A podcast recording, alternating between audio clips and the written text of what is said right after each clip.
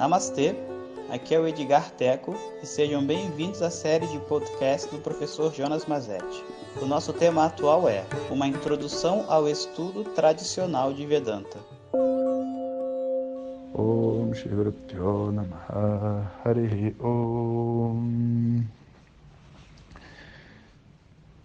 Bom dia pessoal. Então, no áudio passado a gente falou sobre essa importância né, de, um, de uma busca responsável e através de uma certa solitude, não, não uma solidão exatamente, mas uma solitude, um, um trazer para dentro, trazer para si. Né? E essa época da minha vida onde eu onde eu estava, vamos dizer assim, focado em estudar, também foi uma época onde eu fui, eu acho que talvez nos momentos mais eficientes do ponto de vista do meu trabalho. Né? E é interessante né, perceber essa conexão. E antes de prosseguir, eu vou pedir ao Edgar para colocar para vocês, eu não sei se vocês assistiram o vídeo que a gente fez sobre o sonho de um professor. É um vídeo muito bonito, né, que fala sobre essa essa proposta, né? Qual que é a nossa visão, né? Enquanto um instituto, enquanto alunos da tradição védica, né? A ideia de proteger a tradição, de tentar fazer algo melhor do que eu tive, né? Para o outro, né? Essa é uma é um valor muito bonito, né? Então convido vocês a assistirem o vídeo do YouTube, aproveitando que a gente está nesse tema, né? De inscrições para turma regular. Bom, voltando agora. Então, é um, é, existe um pensamento falacioso, sabe, ocidental, que é ninguém tem tempo para nada, sabe? Ninguém tem tempo para nada é a declaração de uma pessoa que não tem duas coisas. Um, a noção e a, a consciência das prioridades da sua própria vida. E por não ter consciência das prioridades da própria vida, ela faz as coisas sem ter essa certeza do que do que ela quer fazer o que ela está fazendo. Então, ela acaba fazendo coisas que ela não quer e o que ela quer ela acaba não fazendo, mas é como ela não, não para para se planejar e botar esse foco, o que acontece é que a sensação que ela tem é que ela não tem tempo. E a segunda é a pessoa não tem o controle sobre a sua própria mente. E quando eu digo controle, não é o controle, né, tipo controle remoto que você vai, muda para cá, faz isso. Não, não é isso, porque esse tipo de controle não existe para mente. Mas é como a relação que você tem com o cavalo, sabe? Você não controla o cavalo. Existe uma relação, você guia o seu cavalo para ele fazer o que você quer. A mente, ela tem o jeito dela, tem as suas questões e tudo mais. Você não vai controlar a sua mente, mas você pode conduzir a mente dentro de um caminho que vai te levar mais perto daquilo que você deseja. Bom, mas para isso tem que ter feito a primeira etapa, né? Que é saber aquilo que a gente realmente quer, né? Quais são as nossas prioridades. Quando essas duas coisas não existem, a pessoa diz que ela não tem tempo. E de fato, essa é a sensação, eu não tenho tempo. Mas quando você começa a ver o que você realmente quer, o que é realmente importante, você começa a se movimentar, o tempo aparece. Então, eu estava uma máquina de estudar sânscrito, mantras, dar aulas, e ao mesmo tempo eu estava trabalhando horrores. Né? Eu, eu, eu acho que era mais uma questão de até de complementariedade, porque muitas vezes a pessoa pensa assim, ah, começou a dar muita aula de yoga, aí ele foi ficando com a mente lenta e calma, ele não tem como trabalhar. Não, não, é o contrário. Quando uma pessoa trabalha muito, a mente fica tão agitada que ela para de produzir depois de um tempo. Ela acha que ela é eficiente, mas ela senta de frente para o computador, ou seja lá o que ela está fazendo, e as coisas não acontecem. Ela só faz tarefa repetitiva, tarefa burra. Porque tarefa de qualidade existe relaxamento, exige relaxamento, exige criatividade, exige mudança de perspectiva, capacidade de lidar com problemas. E tudo isso não é possível numa mente ansiosa e agitada.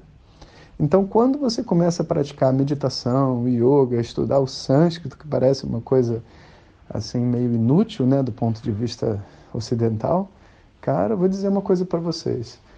Uma revelação, hein? Eu descobri faz pouco tempo. O, o nosso, esqueci o nome dele, que proclamou a independência do Brasil, o príncipe regente, ele estudou sânscrito, sabia? Não é uma coisa incrível? Se você olha lá na, na internet, você vai ver que ele estudou sânscrito. O sânscrito é estudado na Alemanha ainda hoje. Várias escolas é estudado. Você sabe por quê? Não é porque as pessoas gostam do sânscrito. É porque já está provado cientificamente que quando uma pessoa estuda sânscrito, ela tem benefícios mentais inigualáveis. Muito mais do que o Kumon. Sabe aquele Kumon que o pessoal faz de fazer conta matemática? Você faz aquilo ali, a criança fica esperta, inteligente, aptidão para música. O sânscrito diz que impede uma pessoa até de ter Alzheimer. Assim é dito, né? Eu, eu não tenho acesso a essas pesquisas, mas eu já ouvi tudo isso. E, então, tem várias partes do mundo que estudam isso. E quando você começa a estudar sânscrito, eu acho que a sua mente ganha perspectiva e velocidade, sabe? E eu comecei a devorar os problemas do trabalho.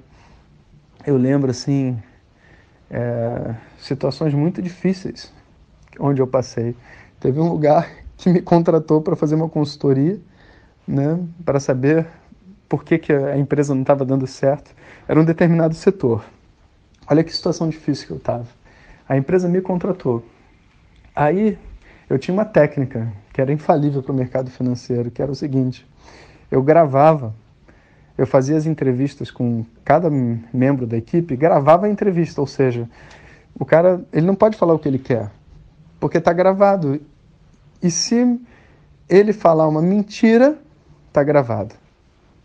Se ele não falar a verdade, está gravado. Entende a diferença entre as duas coisas? Se ele falar uma mentira, está gravado. Se ele não falar a verdade, também está gravado e ele vai ser considerado ineficiente porque está com pena de alguém estar tá querendo proteger alguém. Captaram? Eu nunca usei as gravações para nada, mas ela tinha um fator psicológico muito forte. Então eu perguntava, por que, que essa empresa não dá certo? Pum, deixava gravando. O que, que você acha que poderia ser melhor? Pum. Onde você acha que é o gargalo da sua área? Tum, ia gravando. E olha, eu fiz mais de. Poxa, foram muitas entrevistas nesse cliente. Acho que deve ter sido umas 100, 200 entrevistas. Depois de ter entrevistado todo mundo, eu marquei quais eram os grandes problemas que existiam dentro da, da, vamos assim, do processo. Não estou nem dizendo uma questão assim de pessoa, mas dos processos que a empresa tinha, o que estava travando tudo. Olha, é isso aqui trava tudo, aquilo ali trava tudo, não sei onde. E aí os diretores, né, vieram para mim e pediram o resultado do meu relatório.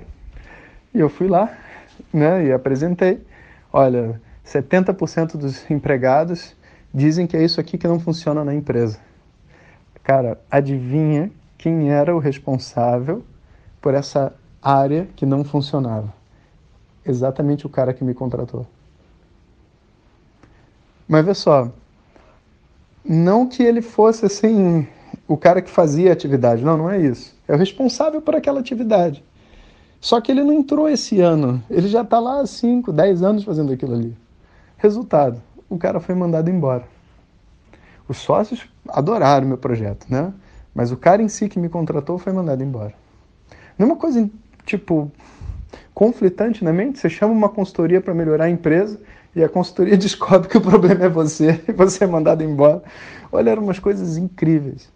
E a gente, enfim, tinha uma rentabilidade altíssima, né? Não, a nossa empresa era boa, ganhava bem, mas o nosso resultado para o cliente era incrível a gente cortava é, custos desnecessários, melhorava processos, inventava soluções diferentes, a tal ponto que a empresa, então, quando eu voltei nessa época, eu não sei se vocês querem saber todos esses detalhes, mas eu estou contando o que vem na minha cabeça. Eu acho que vocês vão gostar. Quando a empresa chegou nessa época, então, o que, que a gente fez? A gente teve que montar um novo setor dentro da própria empresa, porque era uma empresa de consultoria, e agora ela precisava de um ramo de programação, porque a programação era um dos problemas chaves que os nossos clientes tinham. E a gente não confiava em ninguém para resolver esses problemas. As pessoas terceirizadas não eram boas o suficiente. Se gasta muito dinheiro com sistemas e não se resolve problema nenhum. Então a gente pegou um conjunto de meninos lá do INE, montou uma célula de programadores e agora a gente tinha mais esse recurso. E quando a gente abriu esse recurso, veio mais cliente e olha, não parava de ter trabalho, sabe? E foi uma época onde a gente começou então a viver aquela abundância de ter que negar trabalho, sabe? E teve um dia, um outro cliente que também foi uma coisa muito interessante, que eu lembro de ter falado com meu sócio na época, eu falei assim, cara, a gente não tem condição de fazer esse trabalho, não dá. Em geral a gente cobraria, vamos supor, é, sei lá, X por esse trabalho. Aí a gente falou, vamos fazer o seguinte, em vez de falar que a gente não pode, vamos aumentar o preço, que eles não vão falar que não e, e a gente fica livre. A gente botou 3x, sabe? Tipo assim, um valor muito mais alto. Não é que eles aceitaram, cara. E não só você fala o valor, eles aceitam, você tem que cumprir a sua palavra, mas também a empresa estava crescendo, a gente precisava de recurso. Então a gente, caramba, não acredito, mais uma coisa. Então, olha, foi uma época que eu sentava para aula de Vedanta eu tinha uma hora e meia. Eu saía do trabalho, ia para aula de Vedanta, sentava, abria uma janela, espaço e tempo, eu assistia tudo, terminava, eu voltava para o trabalho de novo, não sabia nem o que tinha acontecido. E nas aulas, muitas aulas, eu tive assim expurgos de sono, de preguiça, de cansaço, sabe que é um processo psicológico mesmo que vai ocorrendo através das aulas. Eu sentia sono em todas as aulas. Depois passou, óbvio, né? Senão eu não estaria aqui. É... E foi um período muito interessante da vida, né? Isso tudo foi indo e a empresa foi crescendo. Os meus pais estavam tranquilos porque me viram trabalhando muito, meu sócio estava tranquilo porque eu estava trabalhando muito, mas eles me viam também fazendo muitas orações, muito isso, muito aquilo, e eles achavam que tinha alguma coisa também que não estava certa. E foi então, né, que numa dessas, o meu sócio fala para mim, olha, eu tô sentindo que você está indo por outro caminho. Vai ver só, eu estou sentindo que você está indo por outro caminho. O que, que ele quer dizer com isso, né? Não, era simples, né? Se eu eu era uma pessoa eficiente, eu vendia bastante e trabalhava bastante e tudo mais. Então, assim, ele não podia reclamar do meu trabalho. E nem posso dizer que ele ou outra pessoa da empresa trabalhava mais do que eu, produzia mais do que eu. Mas as pessoas trabalhavam mais do que eu. Então estava tendo um desequilíbrio. Porque eu estava dedicando 50% do meu tempo para o trabalho e 50% para o estudo. Mas eu produzia com os meus 50% mais do que os 100% das outras pessoas mas as pessoas não ficavam satisfeitas. Então foi a hora né, da gente fazer uma mudança societária. E aí a gente já não tinha essa coisa de participação de lucros, assim, sabe, de quantos por cento cada um tem. Eu sou, eu sou contra essas coisas. A gente tinha acordos, né? Então a gente mudou o acordo. Vamos, vamos fazer o seguinte: cada um recebe dos seus próprios dos projetos que está gerindo, né? Então vai ser uma coisa proporcional. Quem estiver trabalhando mais, gerindo mais projetos, ganha mais na hora que você faz uma venda, você tem um valor que você ganha dessa venda, tem isso, tem aquilo. Então, fica uma coisa mais equilibrada e ninguém sente que está perdendo nem ganhando nada. De fato, para mim, não mudou, porque eu vendia bastante, eu trabalhava muito. Assim, produzia muito. Entretanto, as pessoas perderam aquela sensação de que não estava sendo justo. Mas abriu uma possibilidade. Qual? De eu trabalhar menos. Porque agora, se eu trabalhasse menos, não só as outras pessoas ganhavam mais, eu ganharia menos, mas eu não estava comprometendo as outras pessoas. Isso foi uma porta que se abriu. E eu vi um vislumbre de que, tipo, cara, o tanto que eu já juntei de dinheiro, de, sabe, de inércia aqui nessa, nessa empresa, agora não faz mais sentido eu ficar aqui buscando novas e novas coisas, está todo mundo atolado de trabalho, sabe? Se eu posso agora pegar esse tempo e dedicar uma coisa que está fazendo uma grande transformação na minha vida. Então foi a hora que eu diminui o meu ritmo. Então, vê só, eu já estava estudando Vedanta há um, que, uns seis anos, mais ou menos. Foi quando eu resolvi diminuir um pouco o meu ritmo de trabalho, porque o trabalho estava dando muito certo para que eu tivesse mais tempo para estudar. Eu estou fazendo uma ênfase nisso porque o que eu recebo de mensagem de pessoas que quer parar de trabalhar para estudar Vedanta e Yoga e etc. não está no gibi, sabe? Mas esse não é o gabarito. Porque se você parar de trabalhar, alguém vai ter que te sustentar. E se alguém tem que te sustentar, significa que você não pode fazer essa atividade, cara. Sabe? Não, não tá certo. Quando a coisa é harmônica, ninguém reclama de nada, ninguém fica no seu pé. Sabe? Eu diminui minha quantidade de trabalho, dei para as pessoas o mérito delas, o, o, os ganhos proporcionais e etc. E agora eu quero me dedicar mais a isso. Todo mundo bate palma, fica até feliz que eu estou seguindo os meus sonhos, etc. Não faria, mas tudo bem, você quer fazer, não está me prejudicando, eu respeito, fico preocupado com você. Está tudo bem, mas eu não posso botar outras pessoas trabalhando para eu estudar, sabe? Isso não é correto, isso é uma fuga. Né? Eu tenho que aprender a fazer da minha vida um processo de crescimento. Né? E eu acho que se vocês puderem absorver isso dessa história, já é uma grande coisa o estudo de Vedanta, a prática de yoga e tudo mais, não é algo que você deve fazer saindo da vida que você tem. É algo que você vai complementar as experiências e o conhecimento que você já está adquirindo na sua própria vida. Então, sempre né, a gente tem aí, que a gente possa ter isso em mente, sabe? Buscar harmonizar o meu estudo com o meu trabalho, com a minha família, com o meu lazer, sabe? A gente não quer virar obsessivo por nada. A gente simplesmente faz o que a gente gosta, a gente simplesmente estuda porque é bom para nós e tem uma taxa e tem um momento.